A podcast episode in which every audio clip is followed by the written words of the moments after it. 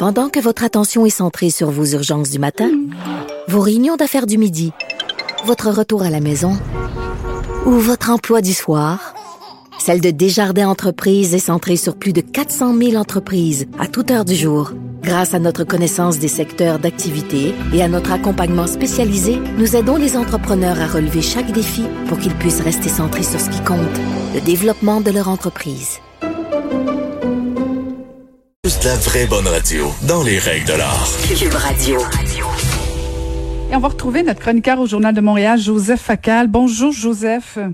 Bonjour, Caroline. Écoute, j'ai tellement ri en te lisant ce matin sur ce fameux débat. En fait, sempiternel débat, écoute, à savoir qui allait être indépendant en premier, l'Alberta ou le Québec? qui va gagner le concours, Joseph? Les paris sont, le, sont ouverts. Euh, Peut-être les Écossais. ou les Catalans. Non, écoute, sérieusement, sérieusement, euh, je, je, je, voulais aborder une question euh, nettement moins euh, dramatique et douloureuse euh, que celle euh, dont tu viens de traiter, mais qui a quand même son importance. nous, au Québec, ben, un peu partout, on a un regard très, très, si tu veux, québécocentrique sur le Canada. on le regarde à partir de notre perspective. Mais si on élargit le regard, effectivement, il y avait dans le journal La Presse de cette semaine des données très intéressante qui montre vraiment une grosse, grosse, grosse colère dans, dans l'ouest du pays. Jadis, c'était Québec want? Et bien maintenant, on se pose la question pour l'ouest. Et en fait, ça montre bien hein, ça montre bien à quel point les Québécois, d'une certaine manière, dorment un peu au gaz. La proportion d'Albertains insatisfaits euh, du Canada est deux fois plus élevée euh, qu'au Québec. En Alberta, ils sont les deux tiers, les deux tiers à dire que le Canada ne les traite pas avec respect. Et peux-tu croire que le pourcentage d'Albertains qui se disent prêts à considérer la souveraineté est maintenant plus élevé qu'au Québec? Évidemment, il faut prendre ça avec un grain de sel de gros calibre, mais à tout le moins, réalisons qu'il n'y a pas juste le Québec qui se gratte le bobo quand il pense au régime fédéral. Non, non, exactement. C'est pas la première fois, Joseph, mais mais mais tu fais une nuance importante dans dans ton dans ta chronique parce que euh, les Albertains se voient toujours un peu comme les les pourvoyeurs hein, du Canada. C'est eux qui amènent de l'argent. Ils voudraient dans le fond qu'on les reconnaisse tellement, mais c'est pas euh, c'est la, la motivation de leur désintérêt envers le Canada. Euh, c'est pas la question fondamentale comme le Québec sur l'identité. Ah, ça, c'est clair. Euh, le, le, gros problème euh, des Albertains, euh, c'est qu'évidemment, euh, le prix du pétrole s'est effondré. les oléoducs dont ils ont absolument besoin pour ne pas se noyer dans leur propre pétrole sont bloqués à l'ouest, à l'est, au sud, et donc évidemment l'Alberta est en sérieuse difficulté économique. Et pendant ce temps-là, évidemment, qu'est-ce qu'elle voit? Elle voit Ottawa qui donne aux provinces 20 milliards en péréquation, dont 13, 13 viennent au Québec. Alors évidemment, de leur point de vue, de leur point de vue, c'est comme si nous prenions leur argent sans être solidaires. Évidemment, c'est leur point de vue. Ce qu'ils oublient de dire, c'est qu'Ottawa subventionne l'industrie pétrolière. Justin Trudeau a acheté un oléoduc Trans Mountain pour 4 milliards et demi.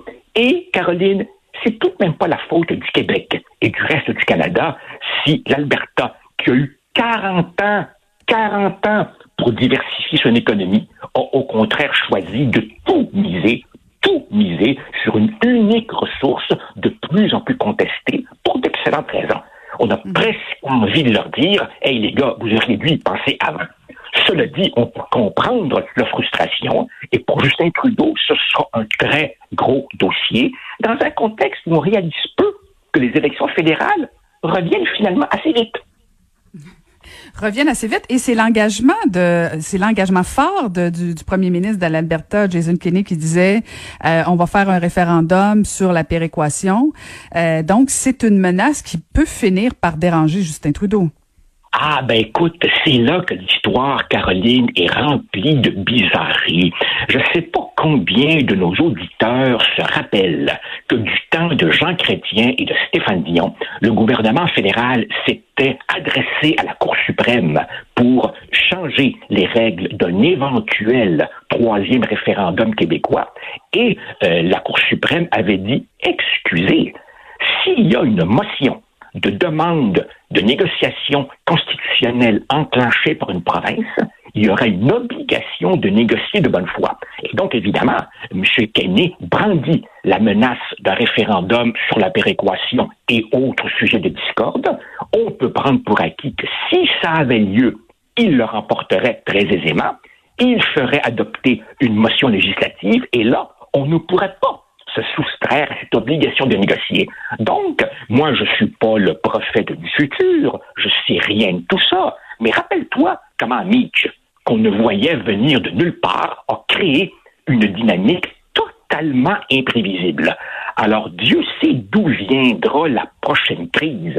Je, je n'annonce rien parce que, effectivement, comme tu le dis, les raisons fondamentales de vouloir faire l'indépendance en 2020, c'est pas des raisons euh, fiscales ou écologiques qu'on en revient toujours à l'identité, bien qu'elle s'exprime de manière différente en Alberta, en Catalogne, en Écosse ou au Québec. Mais, mais, disons que le Canada pourrait être secoué par des fortes turbulences qui, cette fois-ci, ne viendraient pas du Québec, mais de l'Ouest. Mhm.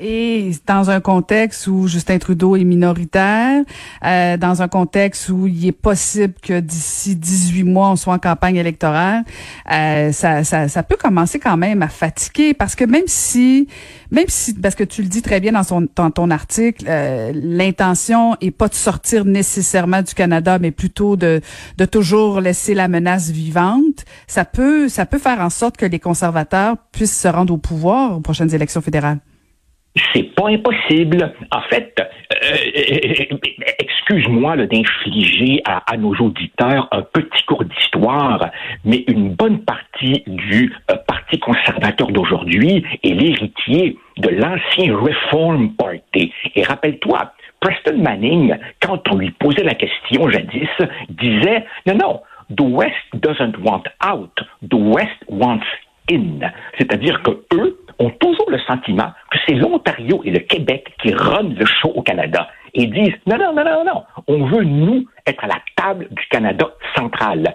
Et pour Justin Trudeau, évidemment, euh, dont les bases de l'appui sont Ontario, Québec et Maritime, il y a là un énorme enjeu qui, d'une certaine façon, ouvre la porte aux conservateurs. Tu vois, il y a, euh, il, y a il y a quelques années, si Andrew Scheer s'est retrouvé un peu par accident chef des conservateurs, c'est parce que tous les conservateurs se disaient Trudeau n'est pas battable.